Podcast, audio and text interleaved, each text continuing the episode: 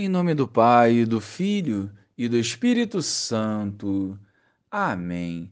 Bom dia, Jesus. Sopra o Espírito da vida em nossos corações, nos santificando e fortalecendo para melhor vivermos esse novo dia. Guiai-nos na estrada rumo ao céu. Amém. Naquele tempo, Jesus disse aos discípulos: Se alguém quer me seguir, renuncie a si mesmo, tome sua cruz e me siga. Pois quem quiser salvar a sua vida vai perdê-la, e quem perder a sua vida por causa de mim vai encontrá-la.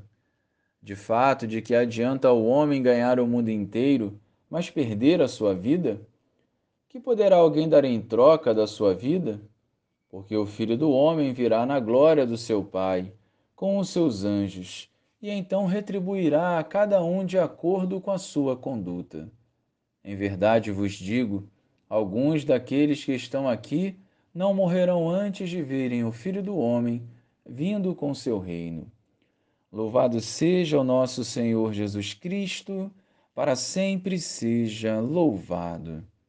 Abraçar a fé não significa ausência de sofrimento. E no Evangelho de hoje, Jesus nos deixa isso bem claro inclusive reforçando a importância de carregar a cruz de cada dia. O seguimento fiel a Jesus já começa pela renúncia de si mesmo, algo que de cara já causa desconforto em nossa carne.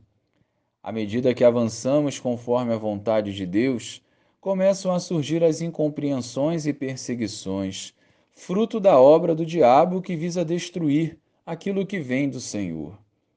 Por isso é fundamental uma fé madura, que nos encorajará a seguir mesmo diante das adversidades e tentações. O norte da nossa vida deve ser o Evangelho e a vivência dos ensinamentos de Jesus. Na lógica do reino dos céus, ganha a vida quem vive a vontade de Deus e rejeita essas tentações.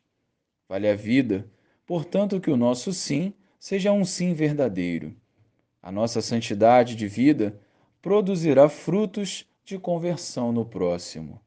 Glória ao Pai, ao Filho e ao Espírito Santo, como era no princípio, agora e sempre. Amém.